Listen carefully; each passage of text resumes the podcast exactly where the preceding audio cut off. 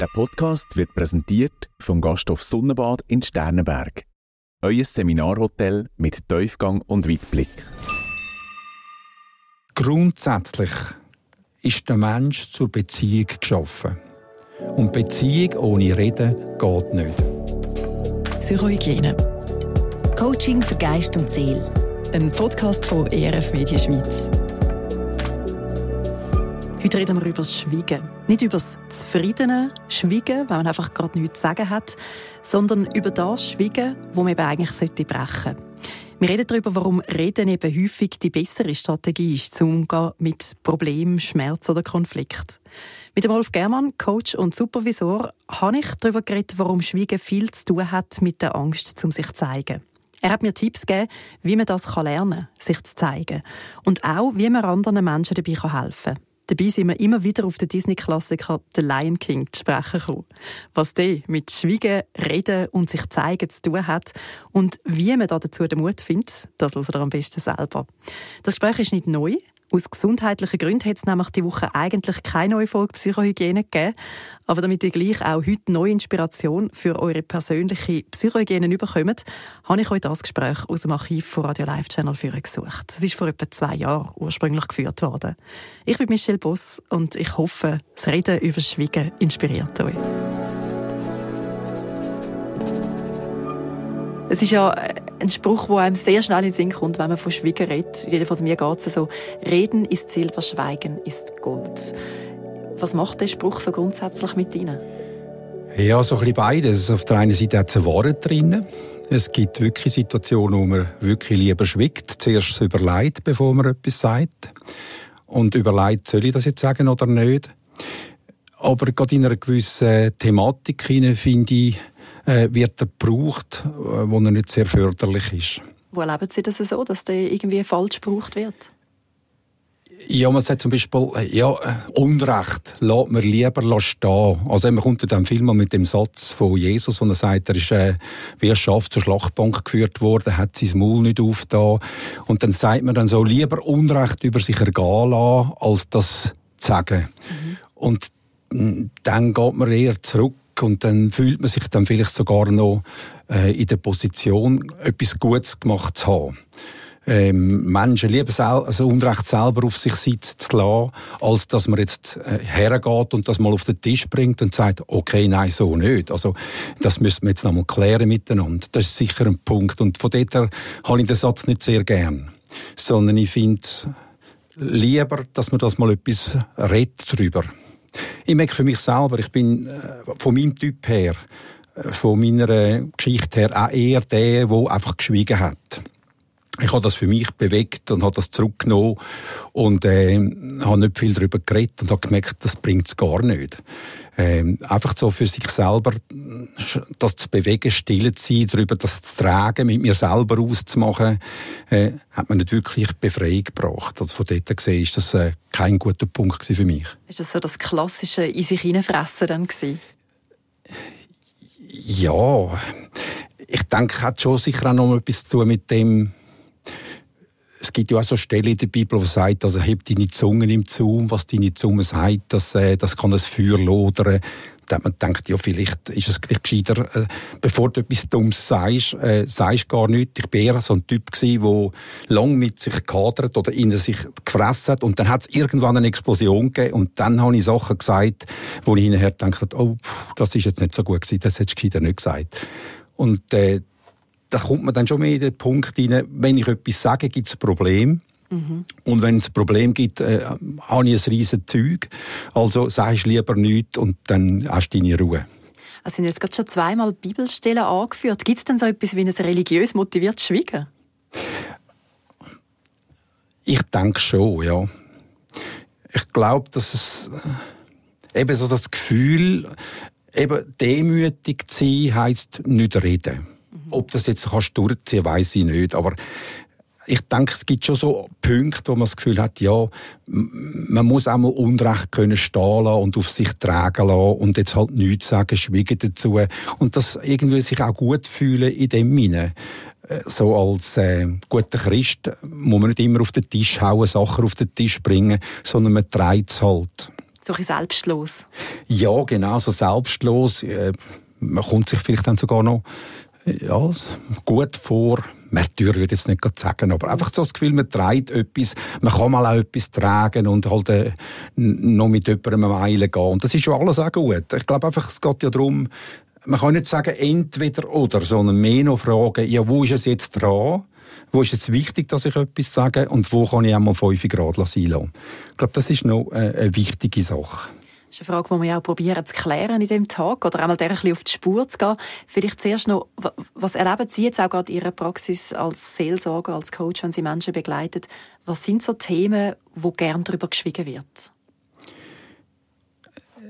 Ich glaube, Sie müssen mal nur schon an Ihre Tischgespräche denken. Wenn ich äh, so Leute am Tisch habe, jetzt nicht einmal unbedingt im seelsorgerlichen Bereich, sondern allgemein, merke ich so eine Tendenz, dass man über Kind schwätzt, über den Nachbar schwätzt, über äh, die Weltsituation schwätzt, über alles Mögliche schwätzt. Aber was es mit mir macht, oder wie es mir persönlich geht, da merke ich, da gibt es wie eine Barriere. Ich weiß nicht, ob das so eine Schweizer Kultur ist, mhm. aber ich merke, dass alles, was mich persönlich betrifft, versuche ich auszuklammern oder sehr oberflächlich äh, das anzuschauen oder anzugehen. Und das äh, macht mir manchmal ein bisschen Mühe. Also auch in diesen Gesprächen am Tisch, ich merke, dann steige ich mit einer Frage ein, was hast denn du mit dir? Also wie geht es denn dir persönlich? Einfach, ich merke, ich halte das dann nicht aus, einfach immer so ein Smalltalk zu machen. Also es sind nicht einmal nur die negativen Gefühle, würden Sie sagen, die ausgeklammert werden? Allgemein, ja. Was, äh, eben, ich kann darüber reden, wie es in der Ferien war, was wir gegessen haben und äh, ob es so die Schule geschonen hat oder nicht. Das sind so die Themen. Aber irgendwo merke ich, langweilt mich das. Ich möchte dann gerne mal ein bisschen in die Tiefe gehen, als ein Mensch spüren, wer bist denn du? Was hast du für eine Geschichte? Wie geht es dir in dem hinein? Wie lebst du mit dem? Wie kommst du mit dem Schlag? Und da merke ich, dass da eher ein bisschen eine Zurückhaltung dran ist, überhaupt etwas zu preiszugeben für sich. Sie haben gesagt, vielleicht ist das auch etwas kulturell bedingt. Das wäre jetzt eine Erklärung. Was könnten andere Gründe sein, warum wir über solche Sachen eher schweigen? Also ich denke mir, so grundsätzlich vom Mensch her habe ich das Gefühl, jeder Mensch hat ja ein, äh, ein Bedürfnis, angenommen zu werden. Also wenn ich jetzt da mit Ihnen schwätze, dann merke ich ja, ich will ja dass die Leute finden, wow, der hat etwas Gutes gesagt. Und dann überlegst du ja, wollte ich überhaupt so etwas in die Runde geben, wollte ich das sagen? Weil es könnte ja sein, dass dann die Leute sagen, was, was sagt denn der für einen Blödsinn? Also, ist das überhaupt real, was der da sagt? Oder, und dann merkst du, was du sagst, wird dann sofort von anderen Leuten angeschaut, wird beurteilt, verurteilt. Und das, das Gefühl von Ablehnung oder nicht äh, angenommen zu werden, meine Meinung nicht stehen zu lassen, das sind schon so Punkte. Ich sage lieber nichts, dann setze ich mich nicht in die Nestle. So ein Selbstschutz. Ist ein Selbstschutz, genau. Ich glaube, ein wichtiger Punkt ist auch die Frage der Ablehnung.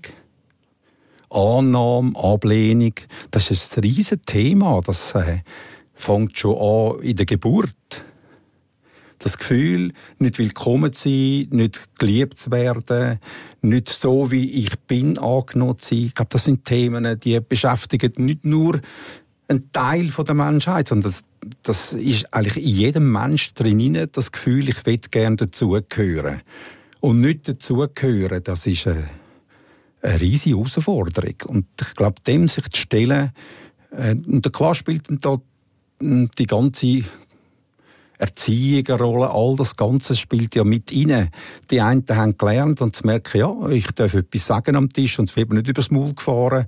Also das heisst, meine Meinung ist interessant, die wird gehört werden und andere machen ganz andere Erfahrungen. Und das sind natürlich alles Sachen, die ich mitbringe und dementsprechend fällt es mir leichter oder schwerer, etwas dazu zu sagen, wie es mir geht oder was ich erlebt, was ich für mich erlebe, genau. das ist ja noch ein Unterschied. Die einen trauen sich vielleicht nicht einmal ihre Meinung zu sagen, wie sie jetzt gesagt haben, oder?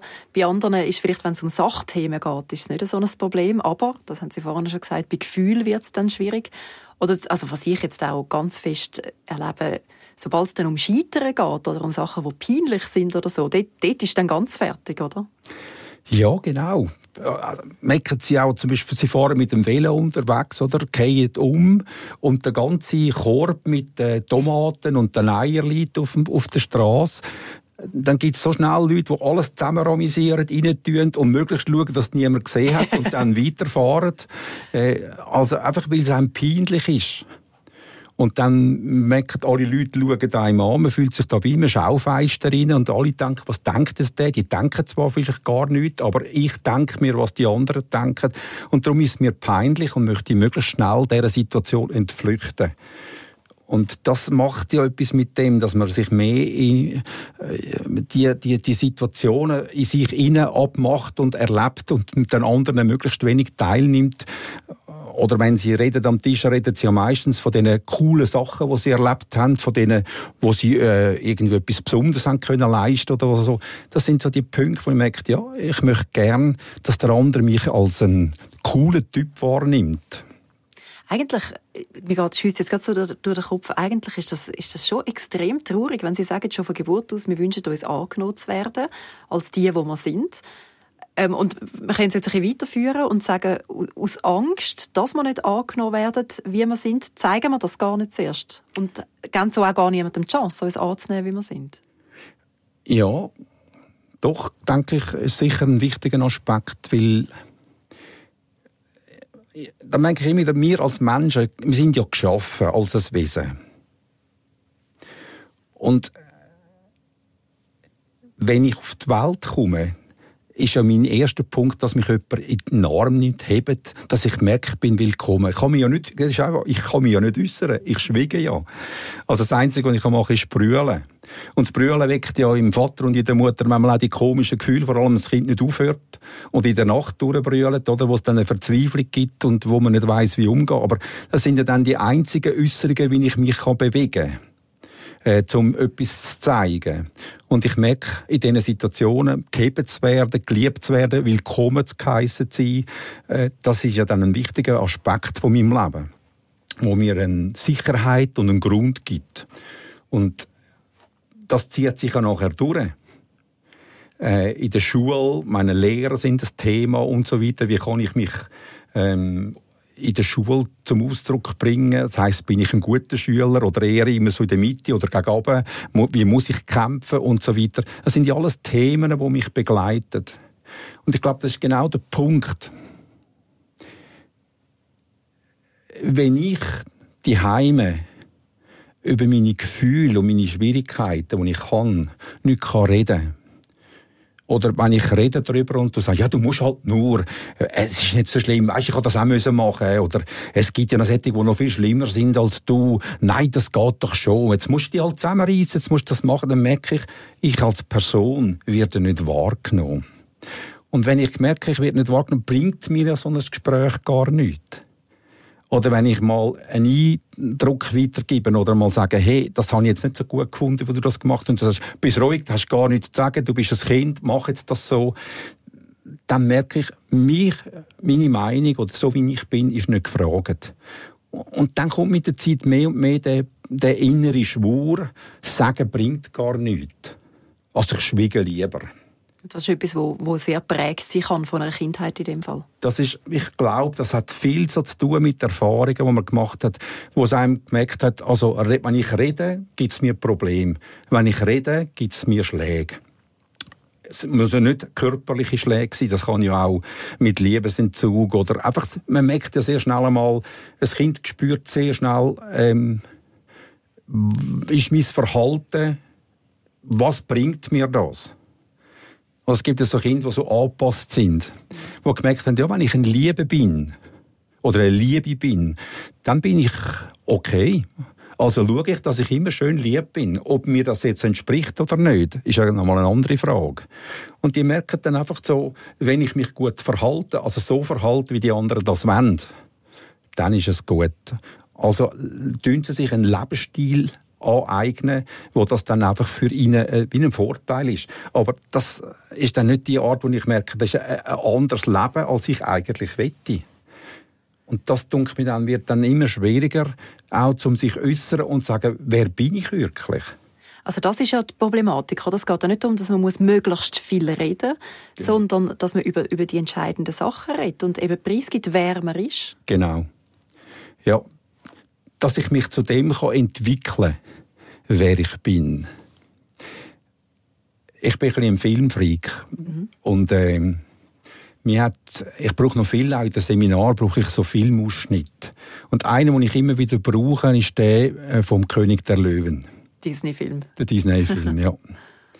Und ich finde das so cool, dort, äh, der Simba, wo ja eigentlich durch seine Rolle von dem, vom Onkel kommt er in die, in die Schuldfrage hinein. Das heißt, ich bin schuld, dass es nicht funktioniert, dass der Vater tot ist.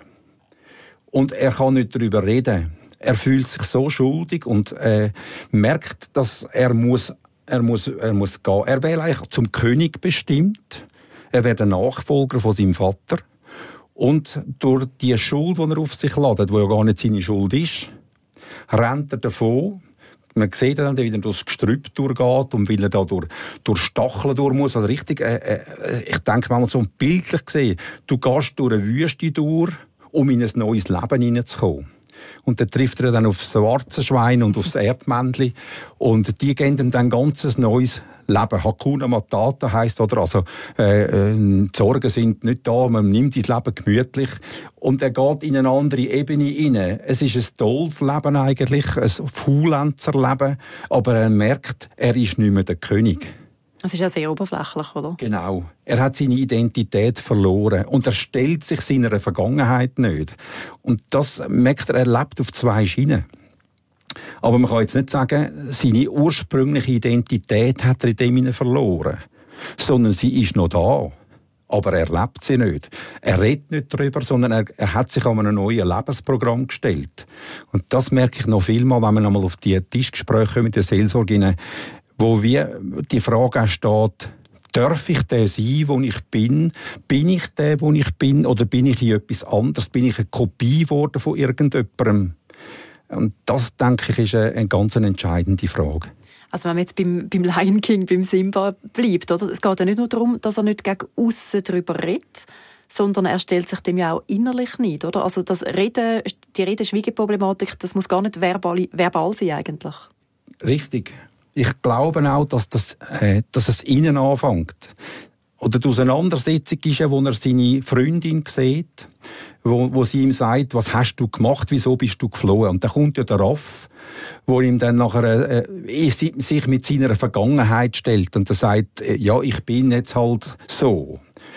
Und dann sagt er, nein, du bist nicht so. Und dann führt er ihn ja dann zum Wasser. Und dann schaut er rein und dann sieht er sein Spiegelbild. Und da sagt er dann, ja, das bin ja nur ich, das ist ja mein Spiegelbild. Sagt er, nein, das bist nicht du, das ist der Vater in dir. Und dann fängt er der ganze Dialog an, wo dann der, der Vater aus, der, aus dem Himmel raus zu ihm ruft, erinnere dich, wer bist du? Wenn du dich vergessen hast, hast du auch mich vergessen. Und das finde ich so einen coolen Satz, einfach, Gott hat in, mich, in mir eine Identität gegeben, ich bin ein Original. Und wenn ich das Original ein Stück auf die Seite schiebe, weil mich andere Menschen in ein anderes Original oder in eine Kopie einfügen dann vergiss ich nicht nur mich, ich vergiss auch, wer der Vater in mir ist und wer ich in ihm bin. Und da sich nochmal daran zu erinnern, was, wer, wer, bin ich überhaupt? Was habe ich für eine, eine Gabe? Was habe ich für eine Bestimmung da an dem Ort, wo ich bin? Und das hat mich ganz eine, eine super Begegnung gedunkt. Also Schweigen im Sinn von eben nicht, nicht über das reden, was einem wirklich ausmacht, was einem wirklich beschäftigt, was so in einem innen ist. Ähm, das ist darum problematisch einmal in erster Linie, weil man weder sich selber noch den Leuten rundherum seine wahre Identität zeigt. Genau, man hat ja auch Angst. Das merkt man übrigens ganz super, wenn man äh, so eine erste Verliebtheit hat, Beziehung hat, oder? Dann will man sich auch immer von der besten Seite zeigen damit man ja der andere ein gutes Gefühl hat. Und man hat ja wie Angst, manchmal entdeckt zu werden, wer ich wirklich bin. Liebt man mich auch mit meinen Ecken und Kanten. Und die Angst, dann nicht angenommen zu sein, die ist ja extrem. Und dann verstecke ich das möglichst bald. Und dann ist mir dann geheiratet, man hat so eine Zeit miteinander und plötzlich merkt der andere, äh, Obla, das Bild, das ich vom anderen kann, das stimmt ja gar nicht so richtig. Es kommt ja plötzlich da noch ein anderes Bild dazu, wo mir fremd war. Und dann die Auseinandersetzung, man hat immer wieder, wenn man geheiratet ist, muss man zweimal Ja sagen. Das erste Mal beim Traualtar und das zweite Mal nach dieser Enttäuschung, also wenn man getäuscht worden ist von etwas und dann mal sagen, okay, aha, der ist so. Und dann zu merken, ja, den liebe ich so wie er jetzt ist, oder ich fange an, gerne überzukommen in dem hinein. Das finde ich dann äh, ein guter Prozess. Das ist ja sehr auch eben ein innerer Prozess, ein Prozess, ja. ähm, jetzt bei einem Paar den anderen anzunehmen. Meine, häufig ist es auch ein Prozess von sich selber annehmen, oder, bevor man kann genau. zeigen kann, wer ja. man ist. Ja. Wenn Sie, Sie haben jetzt ja ein paar Mal schon davon geredet, von der Seelsorge, wo ja ein grosses Thema ist, wo, wo Sie viel machen. Ist denn das ein Weg, dass Sie den Leuten sagen, also jetzt musst du anfangen, über dich zu reden? Ist das quasi ein Weg dazu, zum zu sich selber zu finden, blöd gesagt? Das ist ja spannend. Oder wenn jemand in die Seelsorge kommt, will er das ja eigentlich möchte er ja gerne über sich schwätzen, darum kommt er. Mindestens mit Ihnen möchte er sie. Ja, er möchte genau. mit mir, weil ich bin für ihn ja eine Person, er, wegen dem kommt er ja zu mir. Mhm. Bis er dann wirklich aufs Eigentliche kommt, braucht es dann vielleicht noch mal eine Zeit. Aber sehen Sie, das ist auch so ein Punkt. Wenn ich äh, bei den Seelsorgen, wo man ausbildet, ist ein wichtiger Teil, wie hole ich die Leute ab? Ich kann Ihnen sagen, die erste Begegnung, kann entscheidend sein, ob sich jemand äußert oder nicht. Wenn ich auf den zugehe und ihn herzlich begrüße, ihm willkommen heiße, ihm anschauen, ein, äh, ein nettes Wesen entgegenbringen, öffnet das sein Herz. Wenn ich so schludrig bin oder irgendwo ihm so ein bisschen, ja, ist gut, dass du da bist, okay, gehen wir mal hinter oder so, dann merke ich, das, das macht etwas. Und darum so Entscheidungen, oder? Das Gefühl habe, mag der mich? Das ja, ich weiss nicht, wie, wie, wie das reingeht, wenn sie zum Zahnarzt gehen oder auf dem Stuhl draussen hocken. Das ist ja immer so ein komisches Gefühl. Und genau mhm. das Gefühl hat man ja vielleicht auch, wenn man in die Seelsorge geht. Was erwartet mich da? Man hat ja dann Angst, auch etwas entdeckt überzukommen, wo ich dann ganz falsch bin und wo dann alles nicht gut ist und wo mein Leben total auf der falschen Bahn ist. Und ich denke mir, das ist immer wieder etwas von uns, wo wir merken, wir müssen nicht das auf holen, was falsch ist sondern das stärken, wo in dem Menschen ist. Und jeder hat Ressourcen. Hast du schon einmal gesagt, dass jemand da war, der sein Leben so verkorkst ist und gesagt, hey, aber dass du da bist und dass du da jetzt äh, bis dahin geschafft hast, stell dir mal vor, was hast du da für eine, für eine Reserve in dir? Was ist da in dir alles entstanden, dass du den Weg bis dahin geschafft hast? Da muss ich sagen, Hut ab vor dir ich stelle es mir extrem schwierig vor, wenn man, wenn man jetzt, ich, ich brauche jetzt das Wort, was ich brauche, dann verkorkst ja. ist, oder? Und, und sich vielleicht so fest immer verstellt hat, dass man nicht einmal mehr recht selber weiß, wer bin ich denn eigentlich? Genau. Dann anfangen, jetzt nicht nur in so einem Coaching-Gespräch, wo ja ein geschützter Rahmen ist, sondern vielleicht auch ein bisschen weiter gegen raus, so sein Innere gegen raus zu kehren, ist, ist das überhaupt möglich? Ich will nochmal auf den Film zurückgreifen. Aha die erste Begegnung war, wo er gemerkt hat, dass er eine Lüge aufgehockt ist.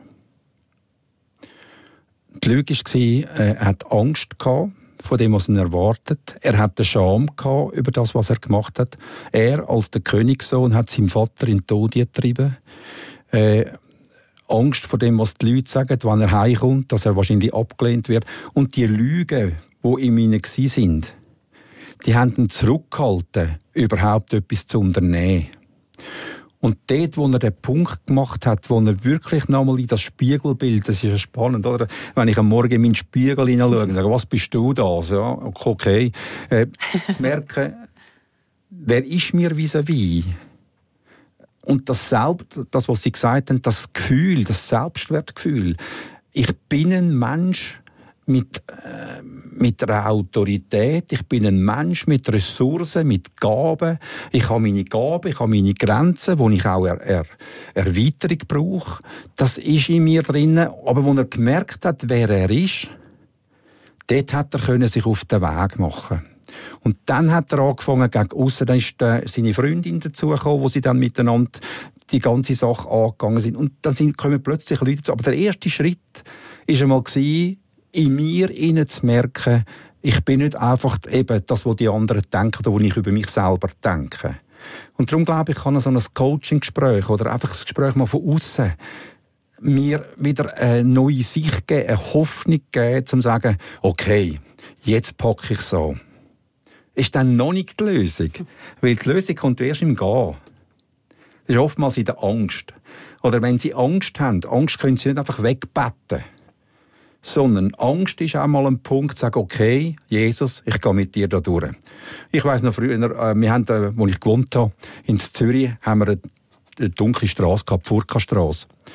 Und dann musste ich Milch holen als, als Kind. Und dann habe ich gewusst, wenn ich die Ludwigstrasse durchlaufe, die ist noch okay, die ist schön beleuchtet, wenn ich die Furka-Strasse durchgehe, dann habe ich entweder rennen oder ich musste singen laut, also irgendwie, aber ich musste durch die Straße durch. Und wenn wir das zweite durchgegangen sind, durch die Straße, ist das kein Thema gewesen. Aber einfach die dunkle Furka-Straße hat in mir wirklich etwas äh, Komisches gewirkt, wo ich dann darauf reagieren. Und darum merke ich auch, ich muss durch die Straße durch, um etwas zu bewegen in mir.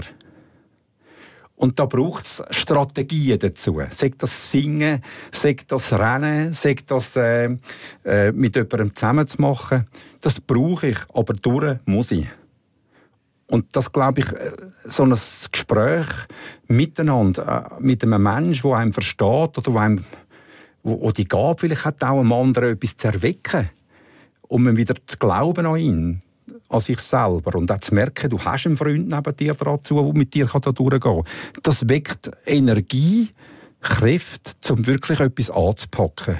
Und dann kommen natürlich die Erfahrungen dazu, wo man dann merkt, oh, okay, ja, ist eigentlich gar nicht so schlecht gewesen, ist eigentlich gut gewesen. Habe ich noch ganz gut hergebracht. Und dann geht es Schritt für Schritt, um dem in das Neue hineinzuwachsen. Was sagen denn Sie? Sie haben die Tischgespräche schon ein paar Mal angesprochen. Oder jetzt Tischgespräche hat man im engen Rahmen, man hat es aber vielleicht auch bei einem Weihnachtsessen mit 50 Leuten oder 100 oder ja. wie auch immer.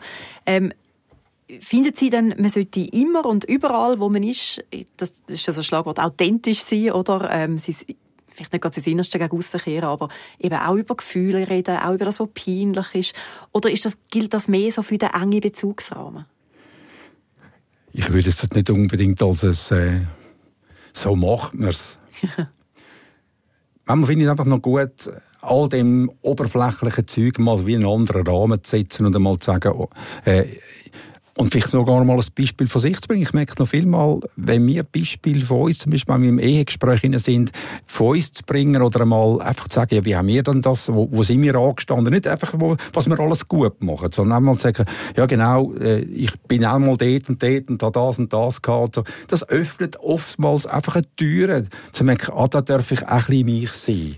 Aber ich finde jetzt auch nicht, dass man sich überall muss quasi nackt abziehen muss, dass sie alle können anschauen können. Das finde ich, äh, eben, das finde ich auch schwierig Möglichkeit von der Social Media, wo man dann ja. einfach alles um jedes teilt und macht und quasi sich äh, bloßstellt und eigentlich kommt man gar kein äh, Feedback, ein, ein, ein, tiefes Feedback über von mir und ich merke, das hilft mir jetzt. Sondern es sind vielleicht unterstützende Sachen oder einmal, oh, cool, dass du das erlebt hast. Ja, ist natürlich schwierig, gell? aber das hilft mir ja nicht. Ja, das ist, also wenn Sie Social Media ansprechen, oder, das ist ja ein Trend, wo man jetzt im Moment fest kann beobachten kann. das Schlagwort, das ich vorne gebraucht habe, Authentizität. Ja. Dass viele ähm, Menschen auf Social Media möchten authentisch sein und dann eben auch sehr breit erzählen, was ihnen nicht rund läuft, was, was schwierig ist, ähm, vielleicht auch brüllend vor der mhm. Kamera. Und das, also ich, ich weiß nicht, bei mir löst das manchmal wirklich auch so ein bisschen, also Fremdschämen ist das falsche Wort, weil es ist nicht Schämen. Es ist, aber so ist es so ein bisschen Negativ. Mhm. Ich schaue mit einem unguten Gefühl zu, ja. zum Teil. Ich habe es gar nicht gern.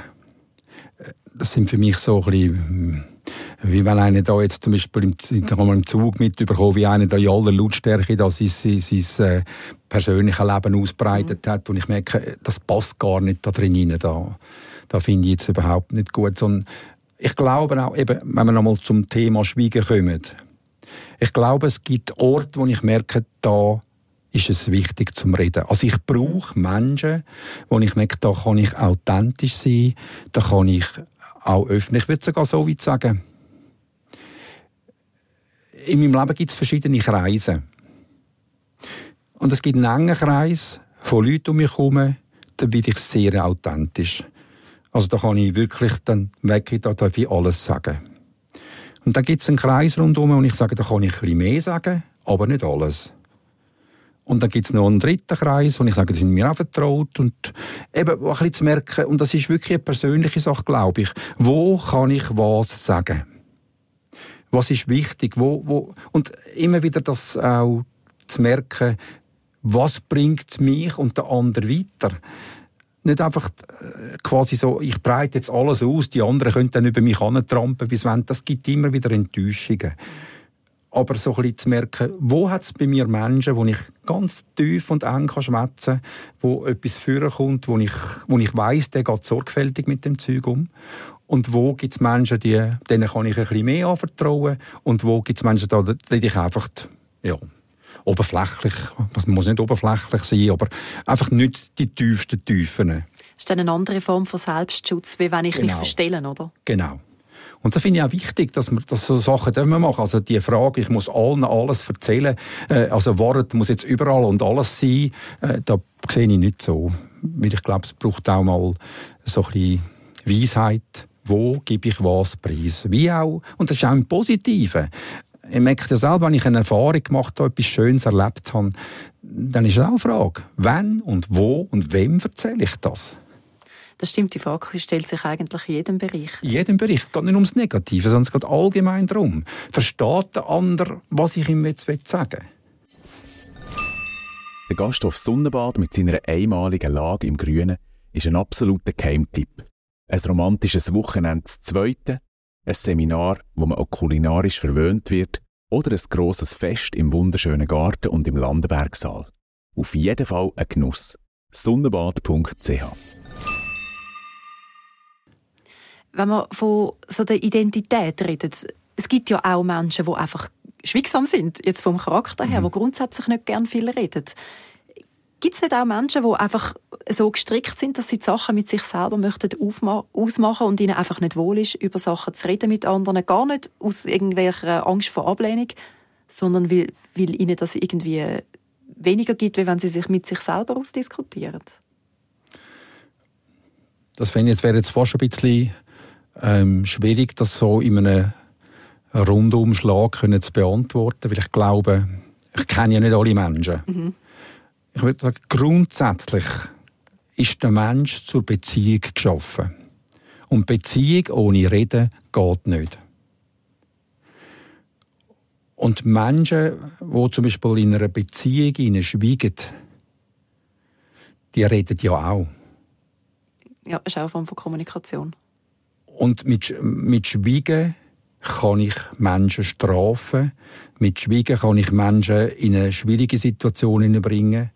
Ich meine, ich kenne das. Ich bin selber so ein Typ gewesen. Ich habe vieles mit mir ausgetragen und geschwiegen oder gesagt, ja, also so rede ich nicht. Oder das sind ja dann manchmal auch so ein bisschen unterschiedliche Temperamente. Der eine versucht das sehr sachlich und möglichst ohne Emotionen zu machen. Der andere, der äh, explodiert dann, weil er sehr emotional ist. Und dann kommt dann das Gespräch in Gang und ich merke, oh nein, äh, so musst du mit mir nicht schwätzen, also sage ich gar nichts mehr.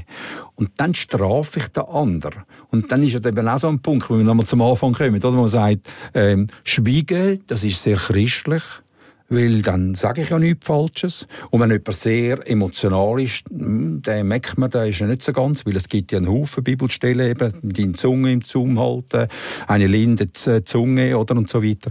Und dann komme ich in so eine Position in, aha, Schweigen ist besser als emotional schwätzen. Eine Form von Stolz ist das dann auch? Ist dann auch eine Form von Stolz. Und wir müssen merken, auch bei uns in der Beziehung, beides ist falsch. Es gibt nicht das Richtige und das Falsche, sondern wir müssen lernen, miteinander auf einer guten Ebene kommunizieren. Und da darf es auch mal laut werden, das ist gar nicht schlimm. Sondern man kann ja miteinander wieder reden, es geht ja um eine Herzenshaltung. Und eben da dann zu merken, Schweigen an und für sich wo man einem anderen nicht Anteil gibt über etwas, wo ich in mir trage, beraubt der andere. Und zwar auf dem positiven und auf dem negativen Sinn. Also wenn ich jetzt meiner Frau nicht erzähle, was ich erlebe und was mich beschäftigt, beraube ich sie. Wir sind ja ein Lieb miteinander. Wir gehören zusammen. Und dann beraube ich sie ein Stück von dem, was ich erlebt habe, weil das bereichert sie ja auch oder das trägt sie ja auch mit. Und von dort finde ich eben Schweigen wenn es eben so eine Ebene hineingeht, finde ich schwierig.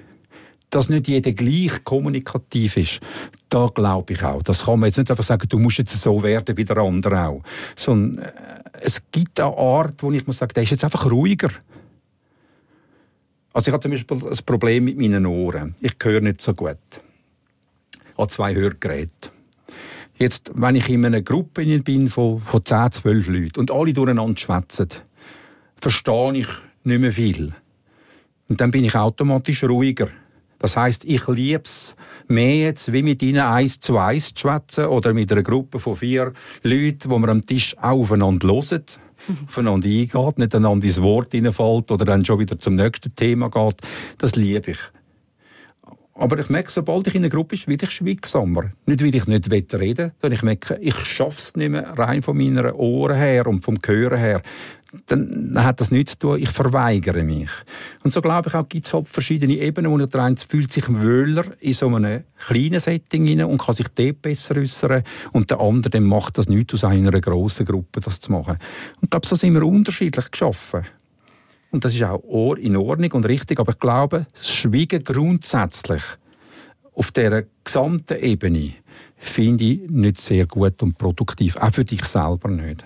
Das wäre jetzt meine nächste Frage, oder? Wenn ich, wenn ich ein schweigsamer Mensch bin, ähm, ist es ist, ist es dann auch für mich selber unter Umständen gleich problematisch? Oder ist es mehr das, dass man sagt, ja, für dich selber ist es vielleicht okay, aber es ist wie nicht ganz fair im näheren Umfeld gegenüber? Ja, und ich würde eben auch sagen, also einem, der viel redet, dem muss ich auch nicht lehren, wie er redet. Nein. Aber einer, der schwer hat, sich zu äußern, warum auch immer, weil er vielleicht nicht so wortgewandt ist oder sich zuerst muss überlegen muss. Sie müssen mal achten in den Gesprächen, wenn man so miteinander redet, auch in den Sitzungen drin. Es gibt ja so die Alpha-Tierli, oder, wo dann, kaum hat der einen schon fertig geschwätzt, kommt er schon mit dem nächsten Impuls und keiner fragt nachher, ja, wie hast du es denn gemeint? Und ich glaube, es braucht eine andere Gesprächskultur, auch im normalen Leben miteinander, um aufeinander einzugehen. Und wenn jemand etwas sagt, äh, hat man schon bereits schon den Gedanken, was man entgegnen, obwohl man noch nicht fertig gelesen hat. Und man merkt gar nicht, was ist denn der Grund dahinter. Also wenn Sie zum Beispiel die Arena hören, äh, das ist ja so ein Thema, oder, wo man gar nicht aufeinander lässt, da geht es nur darum, wer gönnt ja, jeder haut einfach seine Argumente raus. Genau. Oder? Und es ist das Parteigeplänkel und so weiter. Aber das ist nicht mehr ein Lernen hören. Was meinst du denn genau? Wie empfindest du denn das? Wie kommst du auf den Punkt? Weil ich glaube immer wieder, jeder Mensch hat doch äh, ein Warum er auf das kommt. Und wenn sie gehört werden, dann macht es Spass zum Reden. Aber wenn sie nicht gehört werden, dann merken sie plötzlich, äh, das bringt mir gar nichts. Also lässt mir eh niemand zu. Oder, meine, oder vielleicht meine Argumente sind gar nicht stichhaltig. Der andere kann viel besser sich artikulieren. Und dann fange ich an, mich zurückzuziehen. Und das finde ich schade. Und darum glaube ich auch ein Punkt von dem ist, dass wir auch in der Beziehung lernen, kommen wir lernen, reden miteinander. Das ist gar nicht so einfach. Ja, das ist, oder das Reden miteinander, das ist ja etwas, wo wir uns jetzt immer wieder so ein bisschen drum drehen. Der Reden ist nicht gleich Reden, Schweigen ist nicht gleich genau. Schweigen.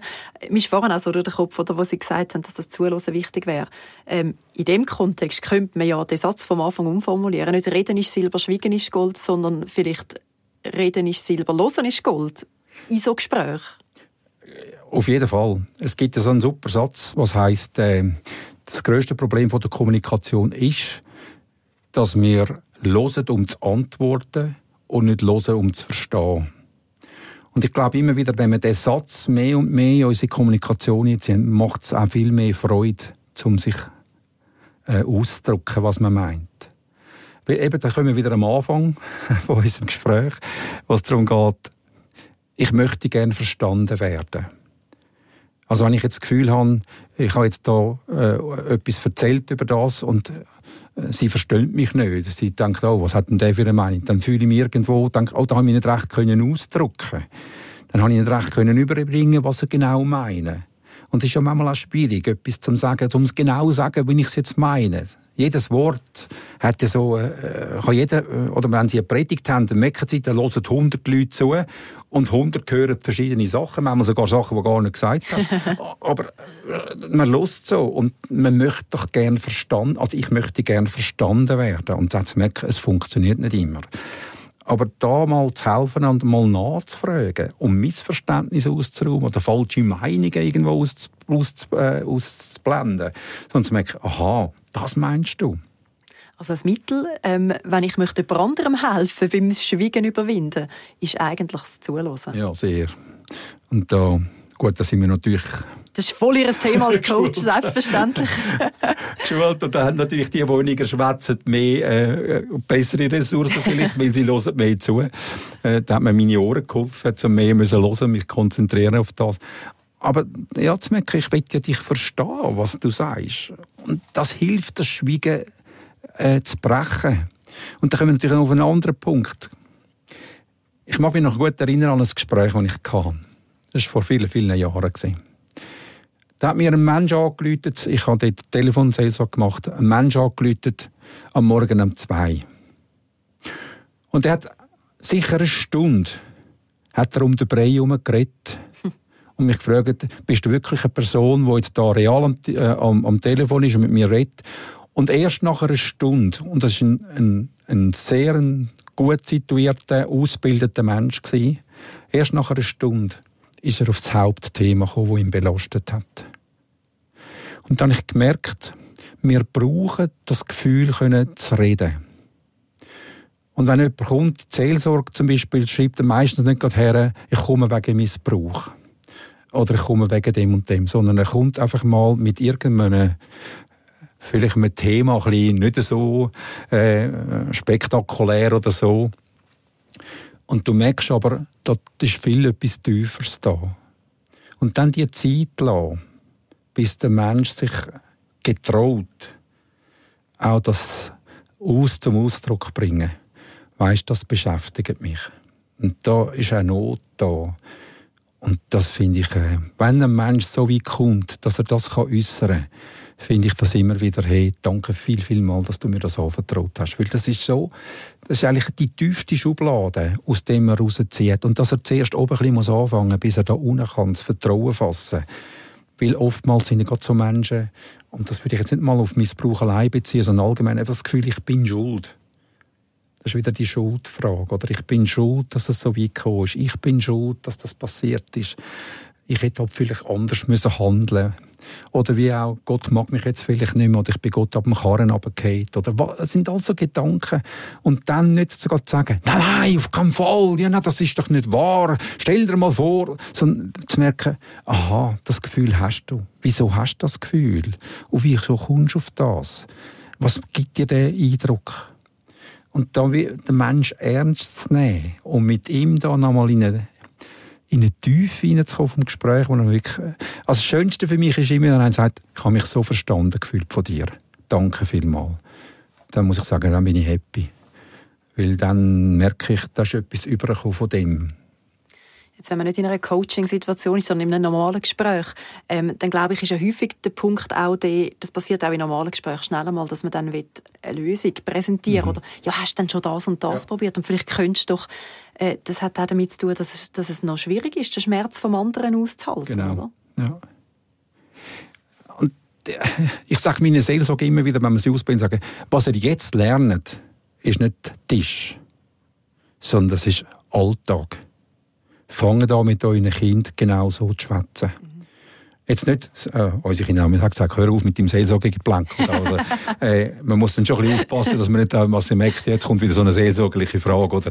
Aber äh, ich glaube einfach, es ist egal wo, wir müssen eine neue Gesprächskultur lernen. Und das hat nichts zu tun, klar, Fragen sind sehr hilfreich. Eine gute Frage zu stellen, das äh, holt jemand raus. Und das bringt ihn auch auf andere Gedanken. Und von dort finde ich die systemischen Fragen finde ich halt cool, weil die, die helfen dir nicht, äh, gehst nicht kausal suchen, also was ist der Grund, warum ich so bin, sondern was hast du für eine Lösung in dir? Also, wieso bist du daher gekommen? Was hat das letzte Mal geholfen, wo in so einer Situation warst? Und du fängst an, ganz anders zu denken. Du schaust in die Ferne und siehst das Ziel und hast Hoffnung. Und das ist das Ziel vom Ganzen. Nicht, dass du rausgehst, ach, bin ich ein armer Sünder. Und ja, Gott sei Dank hat mir Gott Gnade Das ist alles wichtig. Aber dass man dann vorne merkt, aha, wow, jawohl, das ist ein Ziel, das könnte ich anvisieren. Weil Hoffnungslosigkeit, das lässt dich verstummen. Das ist jetzt etwas, das müssen wir ja im Alltag nicht, oder? Wir müssen ja nicht alle äh, Seelsorgen, wir können das gar nicht alle. Wir müssen ja äh, bei solchen Gesprächen im Alltag nicht unbedingt einem anderen dabei helfen, eine Lösung zu finden. Aber äh, wir, wir hängen immer noch den Satz nach, wir reden miteinander oder wir hören dem anderen zu, um zu überlegen, was wir nachher sagen wollen. Sie haben es nicht genau so gesagt, aber ich glaube, das fasst ja, zusammen, ja. oder? Ähm, also ist das auch ein Teil, vielleicht müssen wir auch wieder lernen, einfach mal ein bisschen Stille auszuhalten, weil gerade der Nächste nicht weiss, was sagen richtig. Und ich sage immer wieder ähm, in den Gesprächen, wenn er mir etwas sagt, weiß ich erst wegen etwas. Aber mich interessiert es, was steckt noch mehr dahinter. Und das heißt, ich muss auch fragen, ja, äh, was hast du denn gedacht dabei oder wie ist er gegangen, was hast du für ein Gefühl gehabt? Und das hat ja nichts mit Seelsorge zu tun. Also wenn mich meine Frau etwas, etwas sagt, dann ist mir das wichtig zu wissen. Wie kommst du auf das? Wie denkst du? Wie bist du dazu gekommen? Äh, was hast du denn für, für Empfindungen gehabt in dem Weil es mich wichtig dunkt, ich will doch sie merken, wie es ihr geht oder warum sie jetzt so denkt oder was sie damit erlebt hat. Sagt das schön oder, oder, oder schwierige Sachen? Das finde ich äh, etwas Wichtiges. Und ich sage immer wieder, sind neugierig im guten Sinn neugierig. Einfach zum Erkunden, äh, wie, wie, wie denkst denn du darüber? Weil ich will ja wissen, warum er auf das kommt. Und ich glaube, manchmal, wenn man den Grund, also miteinander, das nicht mal ich finde den Grund, sondern die Person selber, dann gibt es plötzlich ein Aha-Erlebnis. Ich denke, ja genau, stimmt. Das habe ich noch gar nicht so gesehen, habe ich noch nie so gedacht. Ja, also wir tun zum Beispiel daheim einmal, äh, stellen wir mit dem Tisch, mit den Tassli auf dem Tisch, mit den Gumpfigläser und so Zeug, stellen wir so Situationen auf. Wo findest du denn das drin? Klar, das ist jetzt wieder ein kleines Coaching-Gebiet Aber ich merke einfach wieder, das hilft so sehr, einfach mal so Sachen auszupacken und nicht schon die Lösung im Griff haben. Meine Lösung ist nicht ihre Lösung. Jetzt sind wir fest dabei, darüber zu reden, wie dass man dann kann Menschen helfen kann, dass sie mehr reden können, was auch ein wichtiges Thema ist. Jetzt würde ich gerne zum Schluss nochmal auf das Thema zurückkommen, wie schaffe ich selber zum Schweigen brechen? Wir haben auch schon ein paar Sachen angesprochen, eben, dass es auch fest das Thema ist, von sich selber anschauen, wer bin ich, sich selber annehmen. Ich nehme an, es gibt jetzt nicht einfach ein Rezept, Punkt 1, 2, 3, aber mhm. gibt es so ein paar Sachen, wo Sie können sagen das hilft, wenn ich merke, ich bin so ein bisschen gefangen in, in dieser Form von Schweigen, die irgendwie nicht gut ist. Ich möchte wieder mehr reden über mich. Ich glaube einfach mal, wichtig ist, dass das, wenn wir nochmal zum Film, zum Film zurückgehen, meine innere Erkenntnis muss sagen, Schwiegen, äh, Reden befreit. Wenn ich etwas kann sagen artikulieren, ist es am Licht. Ist noch spannend, oder? Wenn Sie die Schöpfungsgeschichte anschauen, dann ist durchs Reden durch ist etwas entstanden, nicht durchs Schwiegen durch. Wenn ich mir denke, okay, äh, es ist so und so, macht es noch gar nichts. Aber wenn ich etwas rede, und wenn ich denke, mach du das Fenster auf, dann äh, passiert gar nichts. Wenn ich aber rede, dann kommt etwas als Licht. Und was als Licht kommt, dann wird es sichtbar und es verliert an Kraft und an Macht und das vergisst man immer wieder. Oder wenn ich mal sage, hey, da habe ich einen Blödsinn gemacht, das ist etwas nicht gut gegangen, dann ist es am Licht. Und dann merkst du, wie ist etwas weg, es ist, fällt etwas ab. Und von dort jetzt mal zu merken, Schweigen, äh, Reden ist nicht, äh, Reden ist nicht etwas, wo mich, wo mich zerstört, sondern Reden ist etwas, das mich befreit. Das verstehen es nicht immer alle, aber Reden hilft. Mhm. Sachen, ich habe mal äh, den Satz gelesen, wo man Sachen, wo man darüber redet, kann man bewältigen. Sachen, wo man nicht darüber redet, die gehen irgendwo unter und sie sind eben gleich da. Es ist ja nicht so, man kann okay, und ich kann darüber reden, dann sind sie einfach nicht da. Nein, die sind da. Und die be be bewirken einem im Alltag etwas. Wenn man es nicht angeht, bringt es mich nicht weiter. Und darum finde ich es so super, die Erfahrung zu machen. Und ich würde jemandem raten, wo er einfach merkt, äh, er hat viel schlechte Erfahrungen gemacht mit Reden. Such dir irgendjemanden aus, wo du merkst, da kann ich es lernen. Und manche Leute müssen halt auch mit einem Dritten zusammen das Zweite etwas klären. Das macht doch nicht, das ist nicht kein Scham. Sondern zu merken, ich will das lernen. Dann merken, was Beziehungen für einen neuen Gewinn bekommen. Also das staune ich immer wieder, wo gerade bei Ehepaaren, wo Menschen lernen miteinander zu schwätzen, kommt viel tiefere Liebe rein. Reden bewegt einfach etwas. so einen hoffnungsvollen Schluss, der jetzt nochmal gesagt hat, wie, wie eben wirklich sich auch etwas kann verändern kann durchs Reden, durch die richtige Art von Reden, muss man ja vielleicht nochmal sagen, ja. am Ende von dieser Sendung. Rolf Germann, ich danke Ihnen vielmals, dass Sie da sind und geredet haben über das Reden und nicht geschwiegen haben. Können wir noch ein paar Mal machen, das schöne Wortspiel. Genau. Danke auch vielmals fürs Zuhören und ja, hoffe, dass noch ja, dass es einen kleinen Anreiz gibt. Einfach wenigstens mal das Gefühl wieder anzugehen, mal, ich pack's an. Finde ich cool. Reden bewegt etwas. Sachen in sich hineinfressen, Probleme verschwiegen und sich selber verstecken, statt zeigen, wer man ist, das ist meistens keine gute Strategie. Das nehme ich mit. Und ich nehme vor, um auch in meiner Familie und in meinem Umfeld immer wieder mit gutem Beispiel vorangehen. Um über meine Gefühle reden und fragen, was andere so spüren. Wenn ihr zu dieser Folge Feedback habt oder einen Wunsch, welches Thema wir da mal beleuchten sollen, dann schreibt uns gerne. Ich finde alle Kontaktangaben in den Show Notes. Nächsten Montag gibt es dann wieder eine ganz neue Folge Psychohygiene. Bis dann. Psychohygiene. Coaching für Geist und Seele. Ein Podcast von RF Media Schweiz.